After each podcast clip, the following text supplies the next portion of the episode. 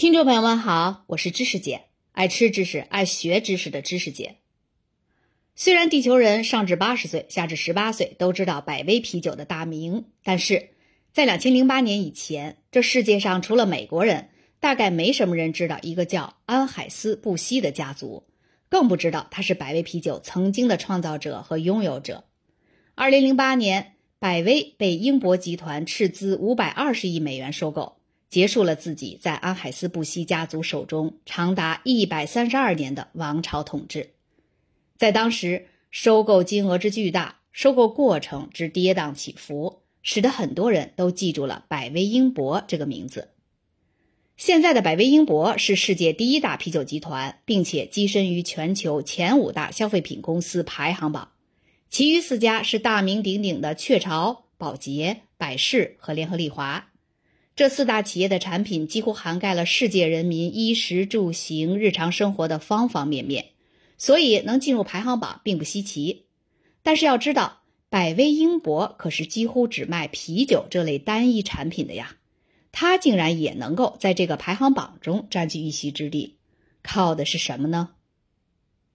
想解开这个谜团，仅用一期节目的时间是不可能的。今天这一期，我们先来聊聊百威啤酒的发家史。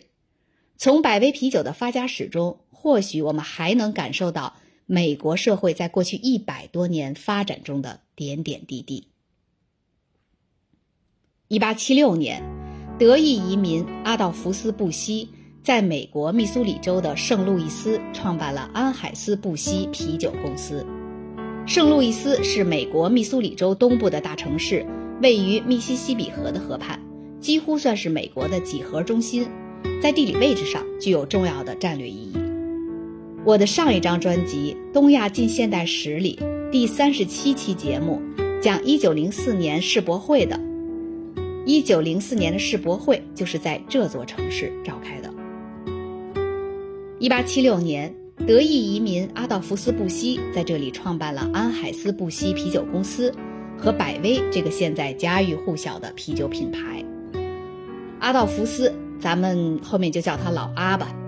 顺便八卦一下啊，我很好奇安海斯布希这个名称，布希肯定是老阿的姓儿了，但安海斯又是谁呢？于是我就拼了命上网一通查，原来这个安海斯是老阿的岳父大人，而这个公司的前身就是他岳父的，所以不知道老阿算不算是靠着岳父起家的凤凰男。咱们言归正传。当时正值啤酒在美国开始逐渐流行，老阿通过发掘新的酿酒技术，沿着铁路沿线建造冰窖和自己的冷藏车队，入股酒馆，实现产品垄断等办法，使百威逐渐成为美国第一个全国性的啤酒品牌。对了，咱们曾经在第七期提到过的巴氏消毒法，大家还有印象吧？安海斯布希也是第一家采用这个技术的啤酒企业。但是好景不长。我们曾在第八期提过，一九二零年美国禁酒令的实施，导致酒类行业岌岌可危，很多酒厂都遣散了员工，关门大吉。但是布希家族的第二代领导者奥古斯特·布希，也就是老阿的儿子，却没有解雇任何工人，而是群策群力共度难关。咱们接下来就叫他老奥哈。老奥选择将业务扩张到与酿酒相关的其他产品。包括冷柜、冰激凌、非酒精类饮料、麦芽糖浆和面包酵母等等。现在看来，老奥当时的善举变成了远见卓识。他没有解雇任何人，为公司保留下来所有的技师与熟练工人。当1933年禁酒令一废除，安海斯布希公司就迅速恢复生产，并占据了行业的领先地位。从某种意义上来讲，禁酒令造就了百威啤酒的市场地位。因为这场禁酒令，百威啤酒的对手几乎消亡殆尽，市场上能与之抗衡的品牌已经寥寥无几了。然而，复苏和回暖只是短暂的，摧毁美国经济的大萧条以及第二次世界大战又接踵而来。此时的公司掌舵者已经是第三代领导人阿道夫斯·布希了，他是老奥的长子。但是居然名字跟他的创始人爷爷老阿一模一样。了解一点欧洲历史的朋友们都知道，欧洲人的家族传统就是一家子好几辈儿，来来回回就用那么几个名字。所以每次我看欧洲时都特别头疼。那些欧洲皇室们的名字，男人就爱用什么 Charles、Louis、Henry、Richard，女人就爱用什么 Elizabeth、Anna、Mary、Catherine，就这些名字来来回回的用，看得我每每都要昏死过去。为了跟他的创始人爷爷区分开，我们就叫他小阿吧。在第三代领导人小阿同志坚定有力的带领下，在全体员工的共同努力下，安海斯布希啤酒公司不畏艰难险阻，在二战期间依然取得了一系列重大发展。先是打破了两百万桶的产量记录，再有就是瓶罐装啤酒销量首次超过桶装啤酒。同时，公司还新建了十二家啤酒厂，并推出了数个新品牌。二战结束后。虽然百威啤酒的销量连续上涨，但是却在激烈的市场竞争中跌出了行业榜首的位置。恰在此时，小阿因病去世，他弟弟小奥古斯特·安海斯布希成为第四代掌门人，咱们就称他小奥。小奥上位后的第一件事就是扩大百威啤酒的产量，开设新工厂，增加新设备。几年间，百威啤酒的销量大幅提升，但是。天不遂人愿，百威竟然继续跌到了第四名。这对于连第二名都从不放在眼里的百威来说，简直不可容忍。一九五三年，小奥做出了他一生中最重要的决定，买下了圣路易斯红雀队。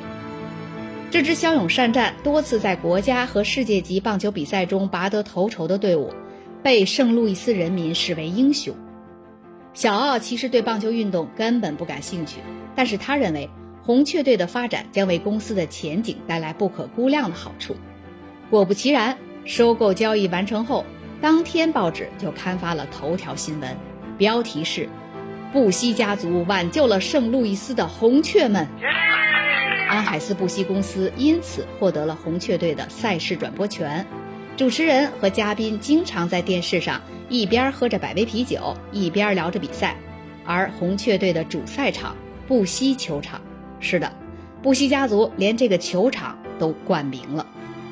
炎热的夏日，坐在布希球场观赛的三万名观众几乎人手一瓶冰镇百威啤酒，这里变成了一座巨大的露天啤酒坊。就在当年，百威重回行业榜首，出售啤酒总量达六百七十万桶，超出第二名一百五十万桶。红雀队带给百威的效果远超小奥的预期。朋友们听到这里会不会有那么一点熟悉感？上一期我们正好讲了美国战后电视的普及带给体育赛事和啤酒行业的巨大影响。第四代领导人小奥为百威啤酒的地位努力了一生，同时他也是这个家族到目前为止最长寿的一位，享年九十岁。一九七四年，他的长子奥古斯特·布希三世。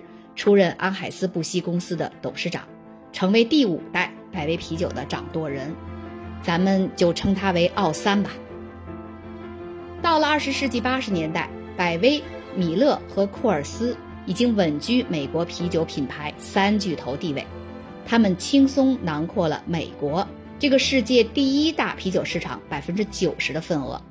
奥三在成为第五代掌门人之前，已经在公司各个重要部门和岗位上。工作了多年，十分了解市场，他牢牢掌控着阿海斯布希前进的方向。到了两千年，百威啤酒已经占据了超过一半的国内市场份额，把千年老二米勒啤酒远远甩在身后，成为当之无愧的行业巨无霸。